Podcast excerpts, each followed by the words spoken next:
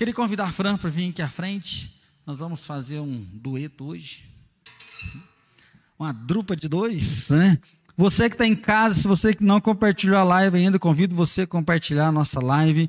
Nós vamos falar um pouquinho sobre educação de filhos, né?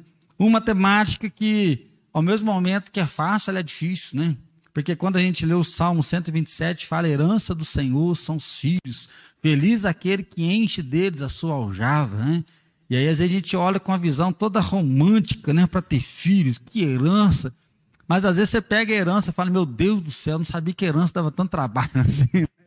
E às vezes a gente vê famílias brigando, degradando, né, com relação aí a filhos, de ter essa vivência realmente com pessoas. E aí a gente queria falar um pouquinho com vocês hoje. Né? Semana que vem a Fran também ela vai trazer algumas dicas aí. Ela tem estudado, né, tem pesquisado algumas coisas para o Ministério Infantil e lá para nossa casa, é lógico. E aí, semana que vem, a gente vai dar sequência a essa temática e aí ela vai ministrar sozinha. Né? Mas falar sobre filho é fácil, né? Super fácil, né? Porque a gente tem uma fórmula pronta, né? Primeiro, boa noite para vocês, né? que bom poder compartilhar, né? Por, mas quando a gente fala desse desafio de educar, de criar filhos, né? A gente sempre acha que é super tranquilo, muito fácil, porque a gente sempre acha que tem uma fórmula pronta que já veio, né? Aquele manual perfeito que a gente gostaria. Só que não, né?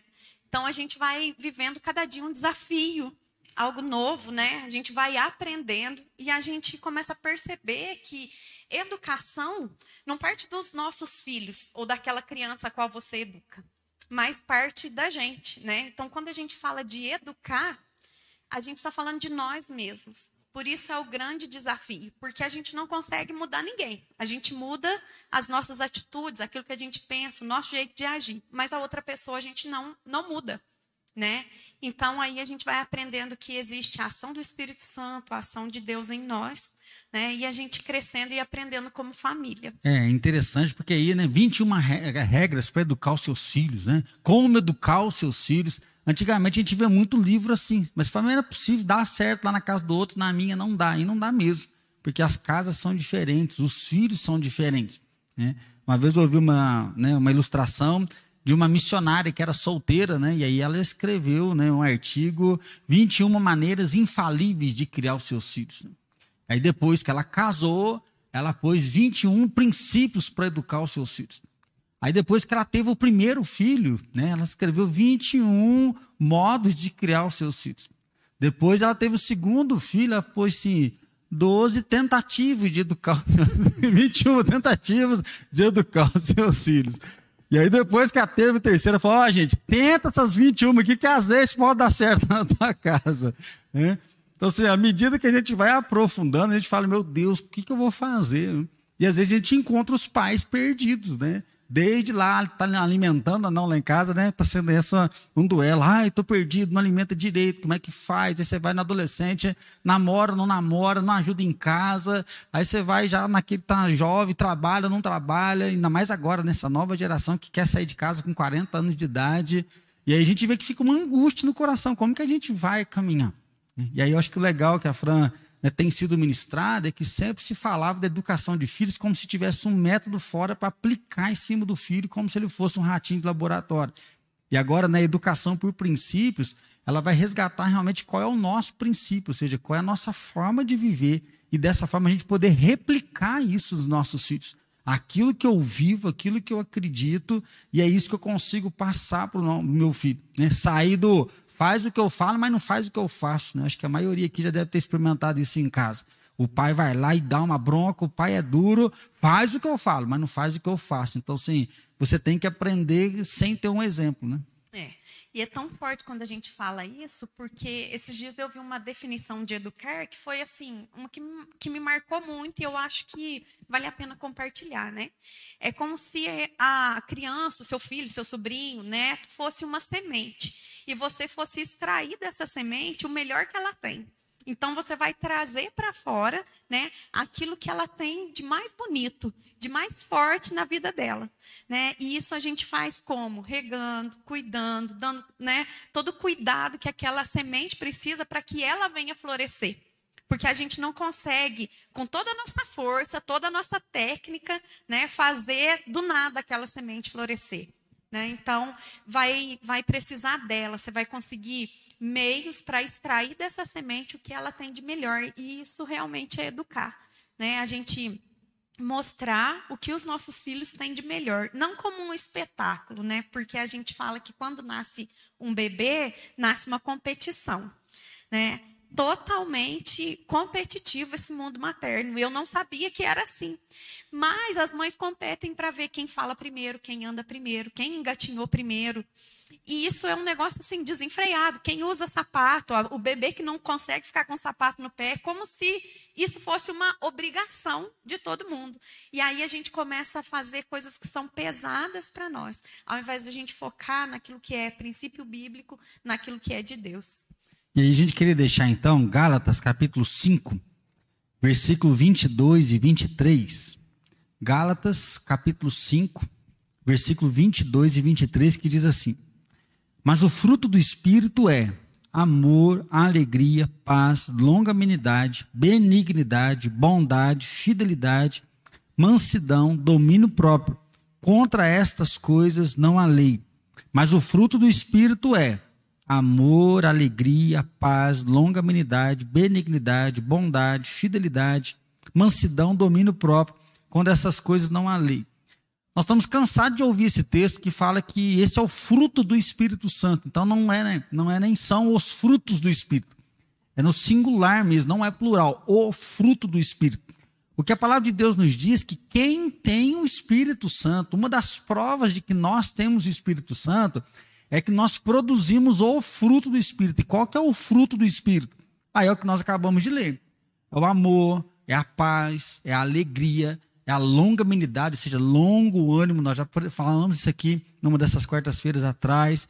Fidelidade, bondade, mansidão, que é saber ouvir e falar na hora certa, domínio próprio. Ele diz que contra essas coisas não há lei. Ou seja, para a gente fazer ilimitado, é fazer quanto mais fizer, melhor é, quanto mais praticar, melhor é. E olhar para isso e pensar na nossa casa, quem que não quer uma casa que tenha paz? Quem que não quer uma casa onde se tenha alegria? Quem que não quer uma casa onde há uma, um longo, longo ânimo, né? assim? onde a bondade é recíproca, onde há fidelidade, não há traição, não há essa competição, um que é o bem do outro, onde você tem um domínio próprio, que não fica batendo porta, jogando garrafa de café, gritando, onde não tem uma vida cedida a vício, né? Falar de domínio próprio é você assumir o controle do seu corpo, não ser dominado, seja pelo álcool, pelo cigarro, seja pela televisão, pelo celular, afundando na pornografia, na moda, no comprar, no gastar, ou seja, você tem o domínio próprio para poder realmente administrar a sua vida. E aí a Bíblia nos diz que o contrário disso é carnal. Né? E aí é a prostituição, é a maldade, é a briga, é a intriga, é a porfia. E aí, quando fala de educação de filhos, mas o que, que o fruto do Espírito tem a ver com a educação de filhos? É que se nós vivemos o fruto do Espírito, nós conseguimos passar isso para o nosso filho. Né? Não grita não! Como que seu filho vai gritar? É? Então, assim, você está lá mandando seu filho calar a boca, né? E aí, o que, que você está ensinando para o seu filho, mandando ele calar a boca não, muito alto? E aí a gente começa a perceber que nós muitas vezes não estamos vivendo aquilo que nós cremos, e sem perceber, a gente está nem educando o nosso filho a não ser nada aquilo que o Espírito Santo coloca para nós.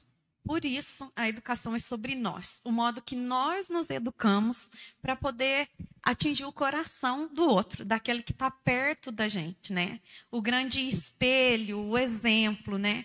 Porque a gente começa a perceber que a nossa educação revela Jesus. E aí a gente tem uma pergunta para te fazer: o seu estilo de educar revela Jesus? Quando seus filhos, seus sobrinhos ou netos olham para você e eles veem o seu jeito de interagir com ele. Isso revela Jesus. É, eles podem falar: Nossa, eu vejo Jesus na vida do meu avô. O meu pai, ele é super de Deus, ele é um homem de Deus, né? Então, qual que é o nosso projeto de futuro diante de tudo isso que a gente aprende. Quando a gente lê sobre os frutos do Espírito, e aí a gente olha, faz uma projeção do futuro. Como é que você quer que o seu filho seja lá no futuro? Já parou para pensar isso? Porque hoje, enquanto ele é pequeno, a gente usa um monte de rótulo, às vezes, para ele, né? A gente fala que ele é desengonçado demais, que ele é muito cabeça dura, né? Se ele é adolescente, a gente chama ele de, de boca suja toda hora. Então a gente começa a criar um monte de rótulo e coisas para os nossos filhos, né? Que vão projetar o adulto que a gente quer que ele seja. Ao invés da gente abençoar, ao invés da gente usar as nossas palavras para atingir o coração dele, a gente acaba lançando palavras malditas sobre eles. A gente chama de burro, de orelhudo, né? E isso tudo são coisas que vão enchendo o coração deles. Enquanto a gente aprende que sobre o nosso futuro, sobre aquilo que a gente deseja que eles sejam, nós precisamos ser. Porque às vezes a gente quer que ele seja uma pessoa honesta mas nós acabamos vendendo o nosso carro por muito mais do que ele vale. Aí a gente acaba é, guardando aquele troco que a pessoa deu errado para a gente, a gente nem comenta, nem fala nada. Mas você quer que seu filho seja honesto e fura a fila do supermercado. Então são coisas assim tão pequenas que a gente faz e que vão acarretar grandes consequências, porque essa é a nossa vivência do dia a dia. Esse é o nosso jeito de ser bondoso. Esse é o nosso jeito de mostrar que o Espírito Santo está dentro da gente e tem algo diferente em nós. Aí aquela brincadeirinha básica, né? Bate na porta, vai lá, fala que o pai não tá aqui não. Né? Aí depois que ele vira adolescente, ele começa a mentir para você, você fica uma fera com ele, esfrega ele na parede. Você tem que falar a verdade, mas desde pequeno ele começa a ver a mentira dele. Esse negócio de mentira é muito sério, porque assim, desde que, que a criança é bebê, você fala assim, ó, não vai lá fora não que tem um rato. O dente dele é muito grande, ele vai te morder. É verdade isso, gente? Não é. Não tem rato lá. Por que, que ele não pode ir lá fora? Porque agora não é a hora, porque lá fora está frio, porque eu quero que você fique aqui comigo. Tá vendo como é difícil a gente falar a verdade? E a gente acaba manipulando as pessoas de acordo com aquilo que a gente quer e contando mentira. Tem algumas coisas, não sei se aconteceu na sua casa, né? O filho da gente vem e bate a cabeça na mesa, a gente vai lá, mesa boba. Não é a mesa que é boba. A gente não prestou atenção. Nosso filho que perdeu o equilíbrio, né? Assim, só que a gente quer defender e a gente começa a ensinar umas coisas nada a ver, né? E aí, quando ele é adolescente, alguém ofende ele, a gente se sente ofendido e faz o quê? Ao invés de ensinar ele a resolver os problemas, lidar com a frustração dele, a gente toma toda essa dor, vai lá, briga com o professor, briga com o pai do amigo, mas a gente não ensina a esse adolescente a gerenciar os conflitos dele. E aí ele casa e se torna um adulto como nós. Que ao invés de resolver os nossos problemas, a gente começa a jogar a culpa no outro. Mas ele não faz isso para mim. Mas ele não age daquele jeito. Por quê? Porque nós não aprendemos lá atrás como gerenciar essas coisas dentro de nós. Põe sim, tá polícia, polícia, polícia, né? Polícia é má. Agora tem pouca gente no tempo, né? Mas antigamente, fica quieto que o pastor tá vindo, né? E aí a gente começa a tocar o terror para que ele obedeça por medo e não por saber que é o certo. Né? E a gente começa a querer imprimir o medo, assustar, a gente começa a fazer ameaça para ele. Ó, oh, vou te bater, vou te bater, vou te bater. E às vezes não bate nada, ele já começa a aprender que você não tem palavra. Ou se você realmente bate muito forte sem saber como lidar, às vezes, com a sua própria raiva, você começa a ensinar o seu filho por medo e não realmente por uma escolha dele, a obediência.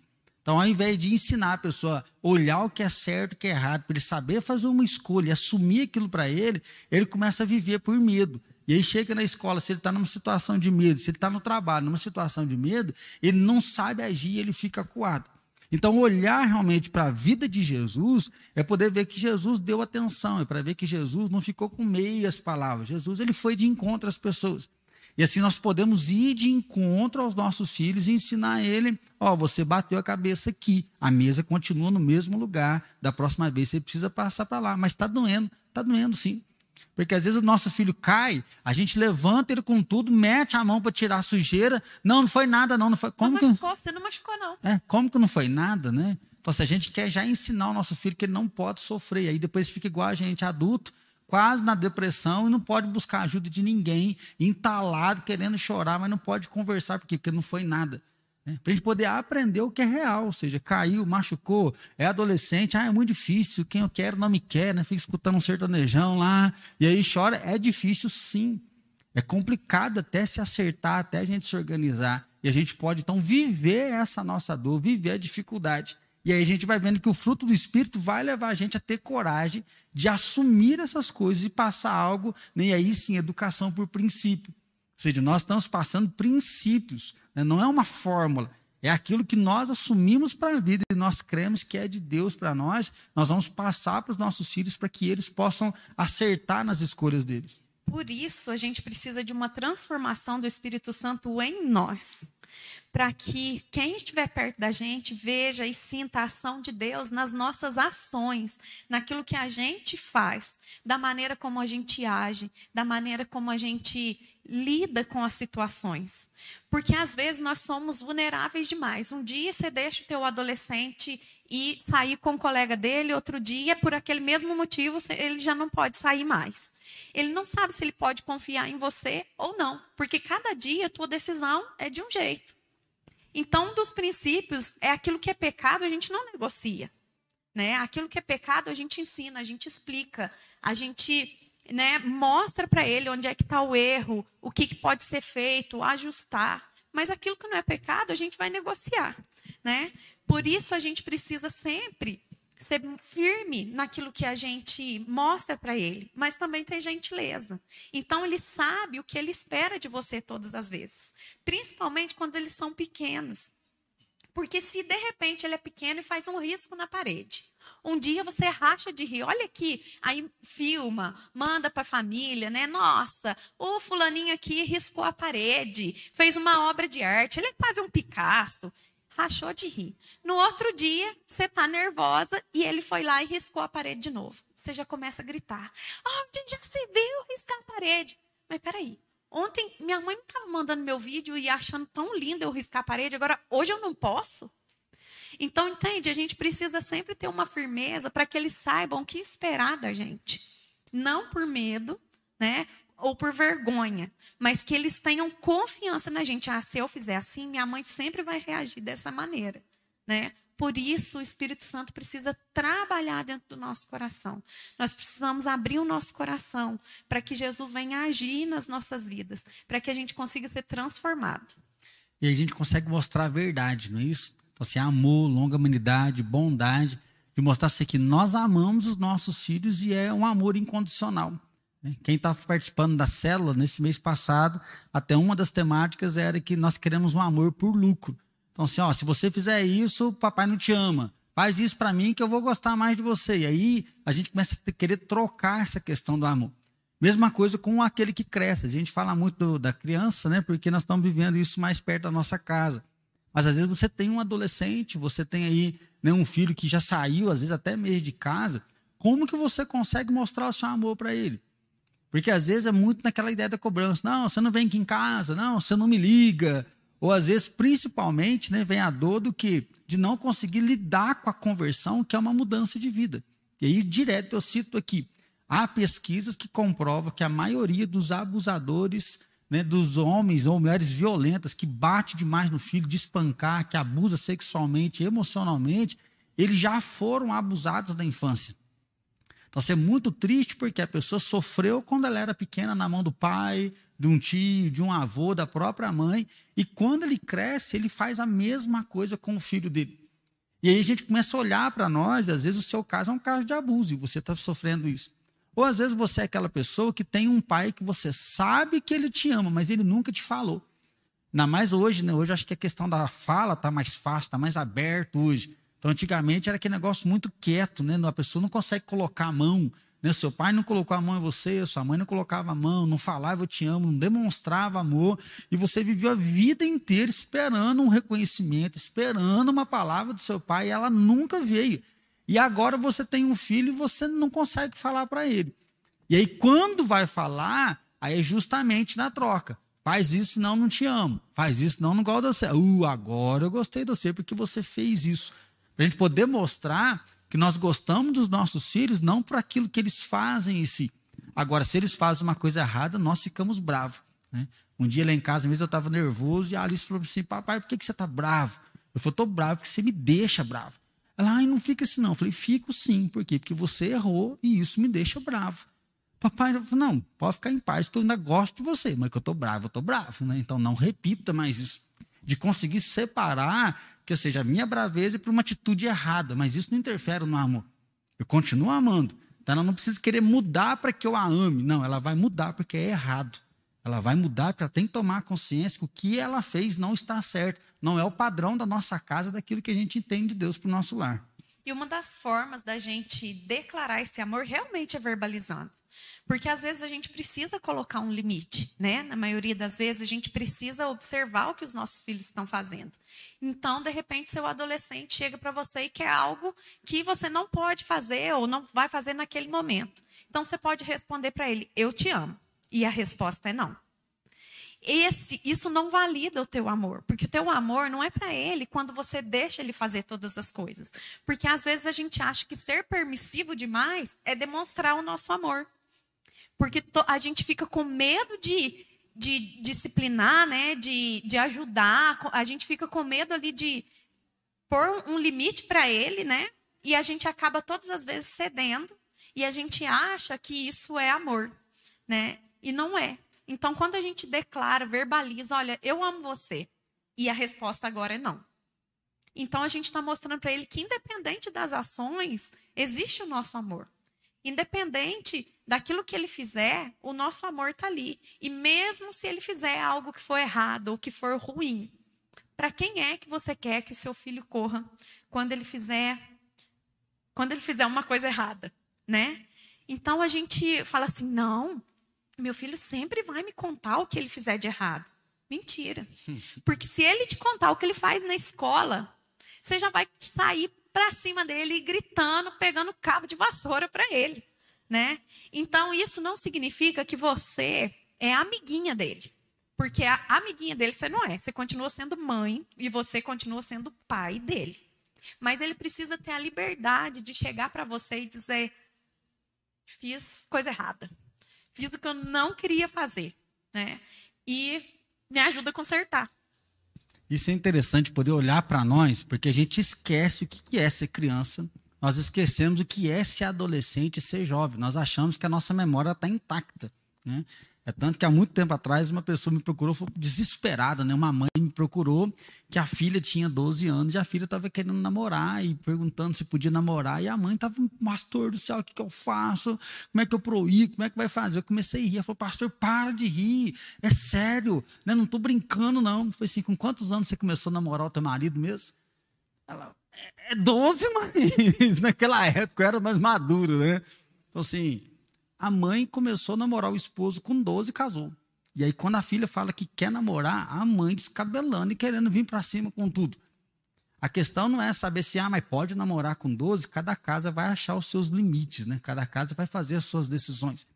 Mas a gente conseguir entender o que o outro está passando e aí sim a gente poder se comunicar. É porque às vezes a gente não consegue nem ouvir aquilo que os nossos filhos estão falando. Comentei aqui no domingo passado falando sobre aconselhamento. Né? E para você saber se você é um bom ouvinte, você tem que escutar o outro sem pensar numa resposta. E às vezes o filho vai falar, antes dele falar, você já cortou, ele já está partindo para cima. Para poder realmente alcançar o coração dele. E aí é o nosso segundo ponto. Ó. Na educação, seja firme e gentil. Nós não podemos confundir firmeza com violência, com ser bravo. Ser firme, né? Domínio ser próprio, é ser agressivo. A firmeza é a gente realmente ter uma palavra. Nós temos um parâmetro.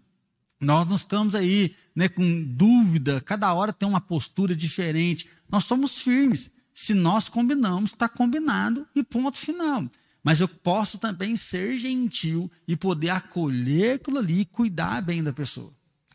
É lindo quando a gente lê esse texto de Gálatas e vai falando tanta verdade, né, para o nosso coração, tanta coisa boa que o Espírito Santo pode gerar em nós, né, tanta transformação que acontece na nossa vida, amor, bondade, gentileza, fidelidade, fé, alegria.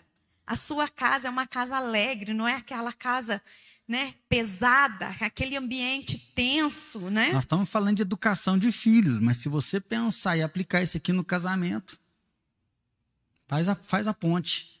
Né? Se é para educar o filho a partir do que eu vivo, eu vou cuidar da minha esposa a partir do que eu vivo. Então, se o fruto do Espírito está em mim, o meu casamento é transformado e automaticamente a vida do meu filho vai ser transformada. É. E é, é muito interessante, porque aí fala de mansidão e domínio próprio. A gente lê, a gente estuda e a gente sempre acha que essas coisas vão acontecer na nossa vida sim, né? Muito muito no automático.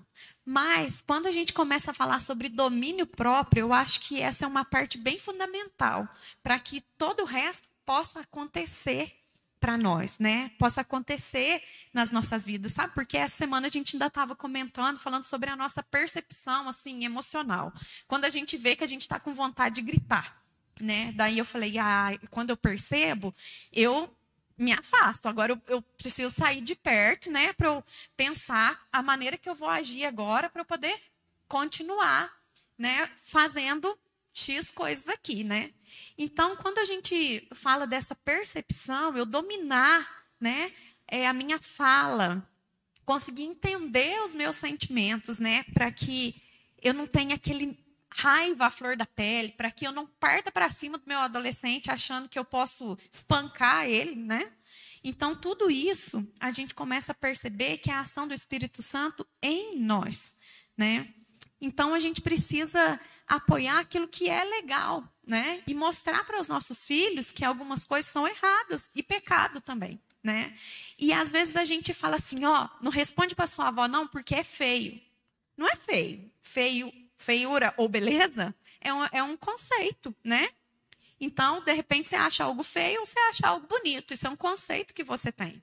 Né? Agora, o que a gente precisa batalhar é por aquilo que é certo e aquilo que é errado. Né? Ó, você tem que aprender a respeitar seus avós. Né? E eu não admito que você fale assim com eles, porque isso é errado. Então, quando a gente começa a tratar as coisas como elas realmente são, né? Tirando toda mentira, a gente começa a aprender o que esses frutos podem gerar em nós. E aí, se nós olhamos para isso, nós vamos perceber onde nós erramos e nós vamos pedir perdão para os nossos filhos.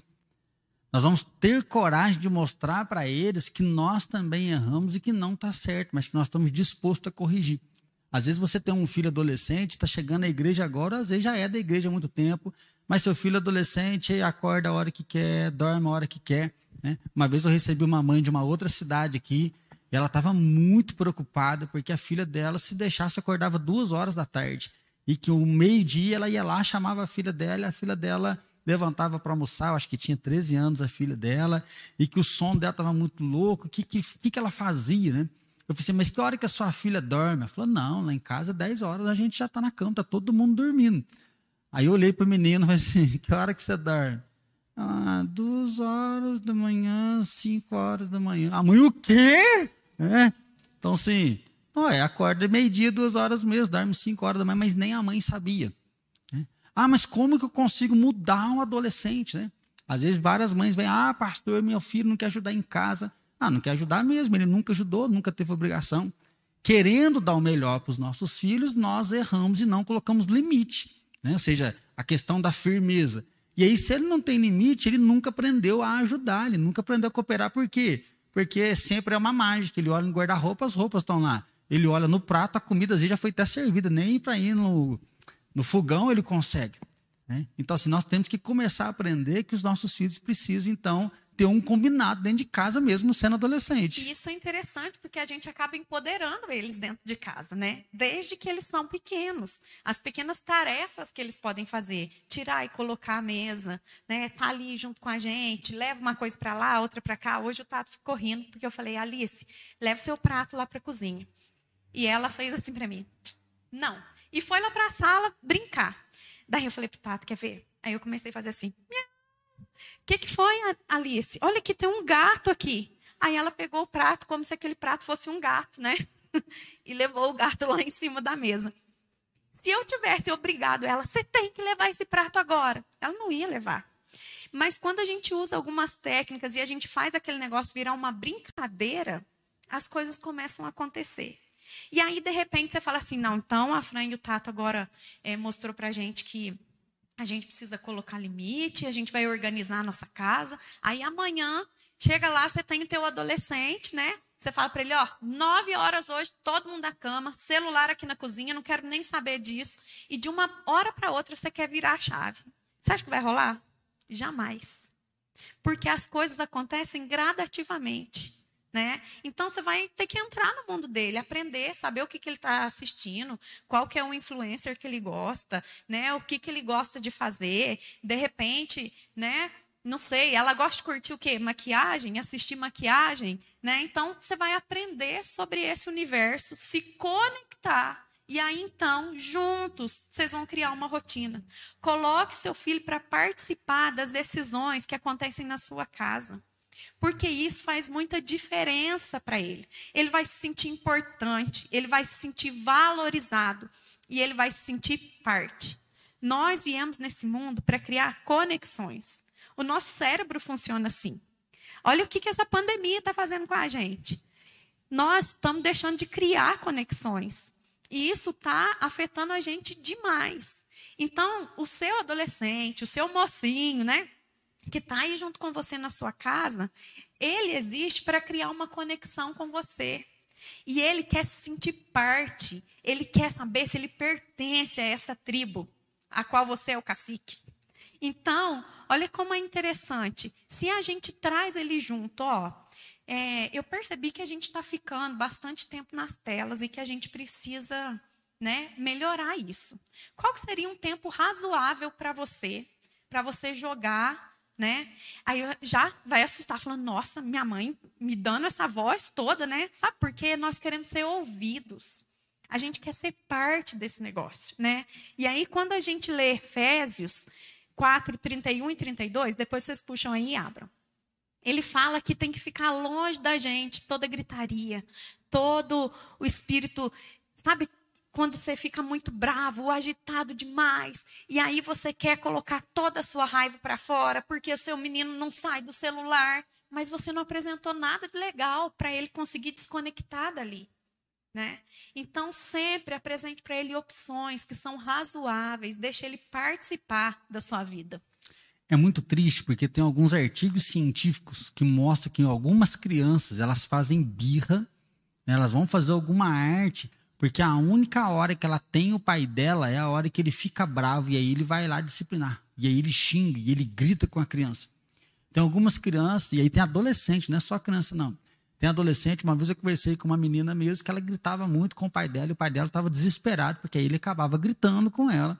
E conversando com ela, falei assim: você grita com o seu pai, porque você tem muita raiva dele, não quer ficar perto, ou você grita com ele, porque a única hora que ele está cara a cara com você e ele é todinho seu, né? É por isso que você grita. Aí ela deu uma risadinha e falou: não, é justamente isso. Meu pai nunca fica comigo, então na hora que ele chega perto a gente grita e aí é a única hora que eu tenho ele só para mim.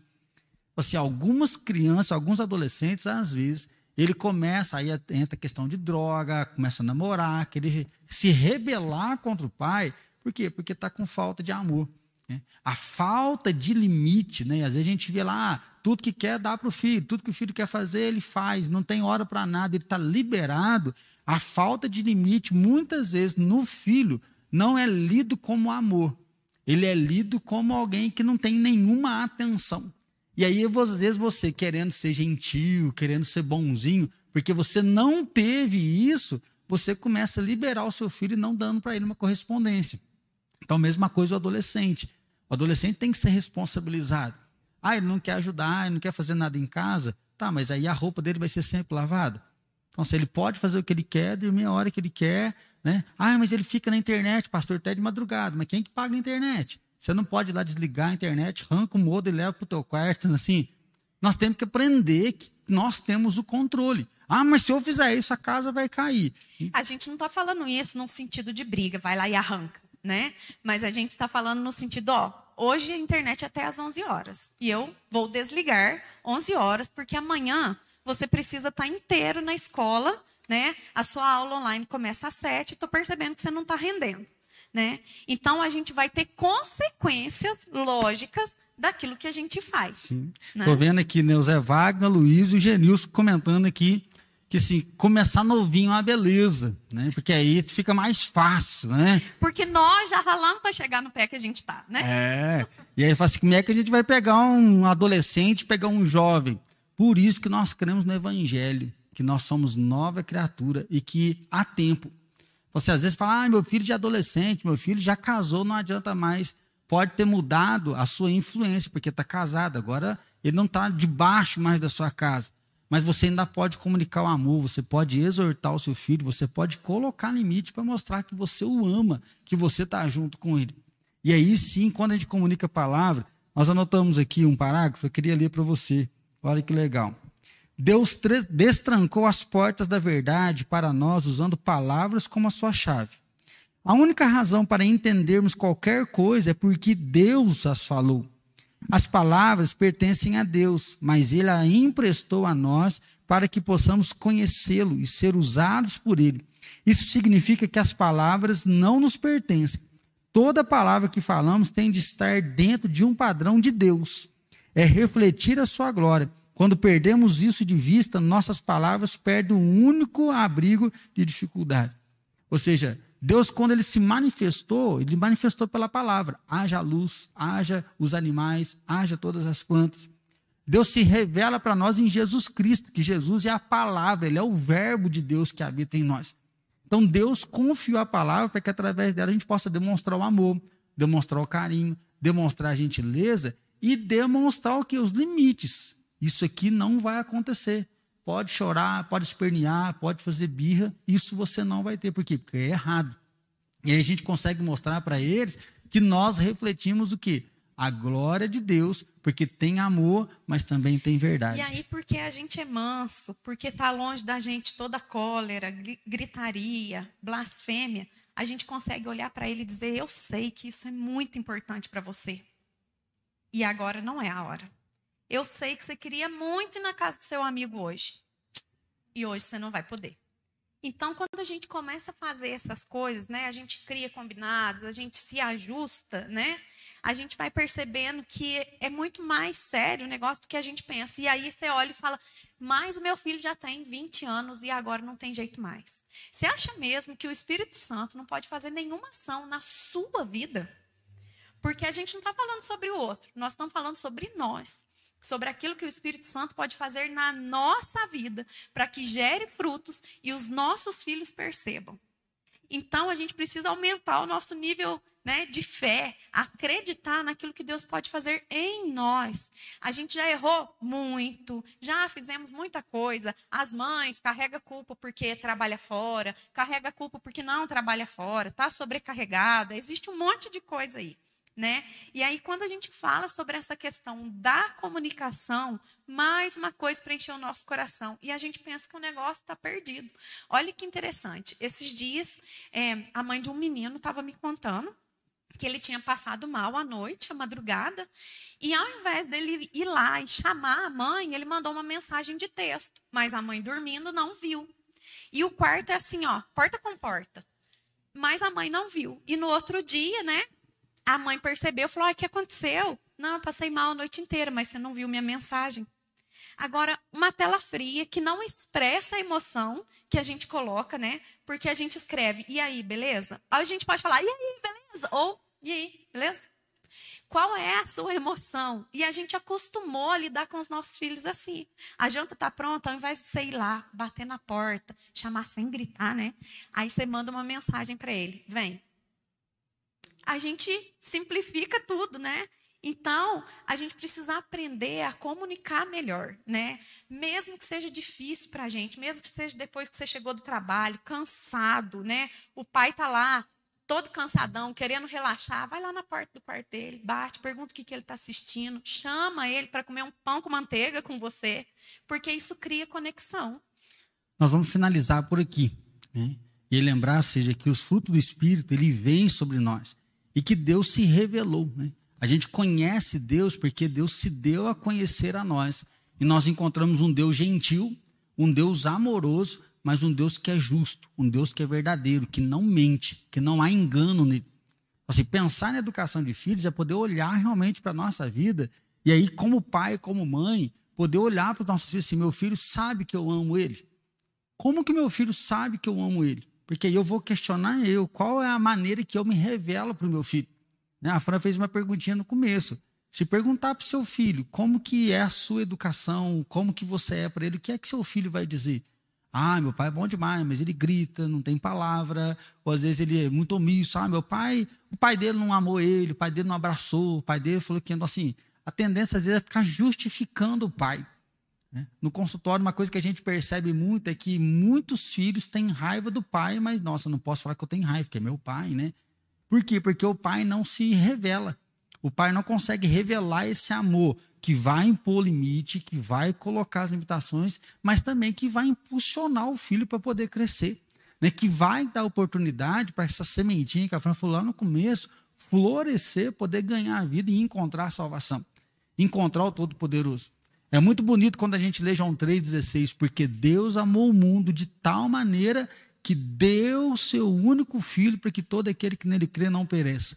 Assim, o amor de Deus foi tão grande que ele envia Jesus para Jesus vir aqui nos salvar.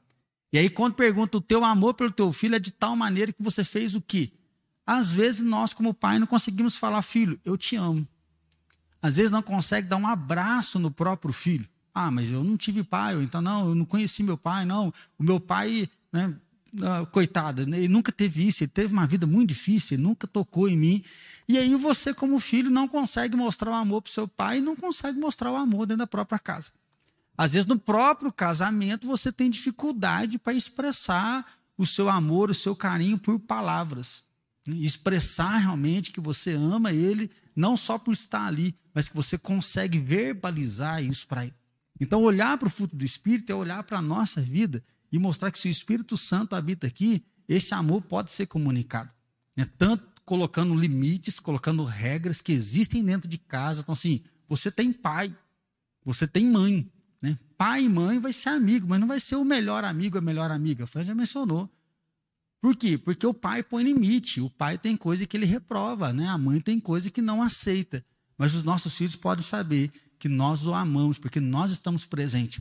Sempre que eu vou na escola, eu gosto de usar uma expressão que está cheio hoje de adolescentes e jovens órfãos de pais vivos.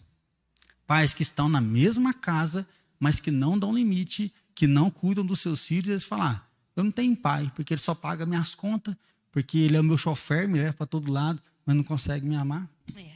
Por isso nós queremos desafiar você a abrir o seu coração com todas as suas dores, né, que você foi criado, todo o seu jeito que você veio da sua criação, que não foi também tão perfeita assim, né? Às vezes foi muito agressiva, foi muito abusiva, você foi muito abusada emocionalmente. Então nós queremos convidar você a abrir o seu coração e pedir para que o Espírito Santo te encha de sabedoria, para que esses frutos apareçam na sua vida. Para que o fruto do Espírito Santo venha florescer sobre a tua vida. Então nós queremos convidar você a fechar os seus olhos, a cuidar do seu coração agora, né, se colocar mesmo na presença de Deus. Eu sei se você estiver em casa agora, né, às vezes está aí nos teus afazeres, mas tenta parar um minutinho. Se tiver o um negócio estiver feio, dá uma respirada funda aí, né? Se conecte com Deus e abre o teu coração para dizer algo para Deus agora. Peça para que o Senhor te inspire, te dê sabedoria, para que Ele te dê graça, para que Ele dê paz para você. Às vezes hoje você que é pai precisa pedir perdão. Fala, Deus, eu quero pedir perdão, porque até hoje eu não falei que eu amo meu filho. Às vezes a palavra que você dá só, mesmo querendo bem, são palavras duras, palavras grosseiras. Às vezes você que é filho também pode ver que você tem Jesus, seu pai não tem. Você podia mostrar o seu amor para o seu pai, você não consegue mostrar o amor. Então abre teu coração. Espírito Santo de Deus, nós confiamos que o Senhor é capaz de transformar as nossas vidas. O nosso coração quebrado, machucado, o Senhor é capaz de colocar grandes ações em nós. Por isso nós estamos aqui dizendo que nós declaramos e entregamos a nossa confiança nas tuas mãos.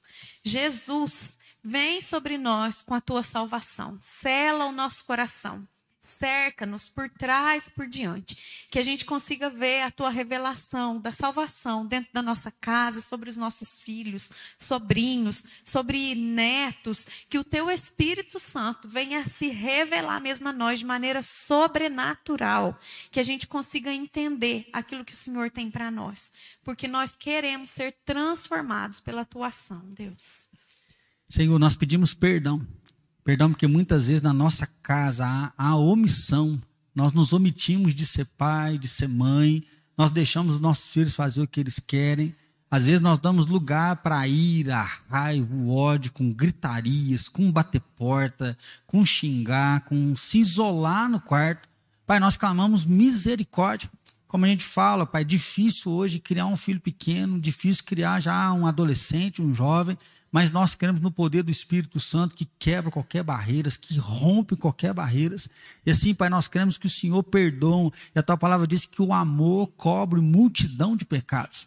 O amor restaura a nossa casa, o amor restaura a nossa família, porque onde há perdão, há alegria, onde há perdão, há recomeço. E assim nós colocamos cada família agora nas tuas mãos. Colocamos cada pai, cada mãe que está angustiado, se sente frustrado, fracassado, porque errou lá no passado. Mas assim, Pai, que o Senhor dê inspiração, coragem, alegria, para eles reconhecer o que foi errado, mas também, Pai, cuidar dos seus filhos, amar os seus filhos, falar que eles estão dispostos a batalhar para que os filhos deles possam florescer, reconhecer o teu amor, a tua grandeza.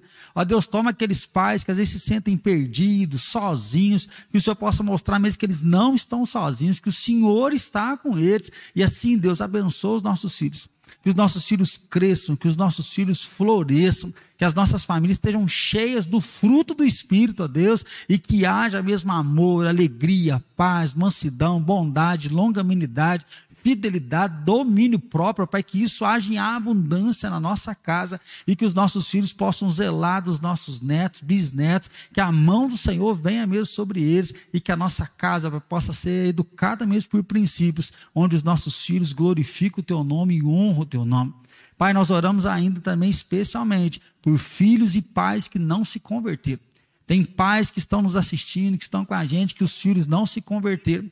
Tem filhos que estão assistindo hoje e os pais não estão nem aí para o Senhor. Pai, só para a salvação das nossas casas, só para a salvação no nosso lar, que a tua mão seja mesmo inconfundível. E assim, Pai, abençoa a nossa noite com paz, com descanso, com alegria, com novo ânimo, Pai, para poder renovar mesmo a nossa família na tua presença e assim nos guia mesmo para a honra e glória do teu santo nome. E assim, Deus, nós oramos em nome de Jesus. Amém, Senhor.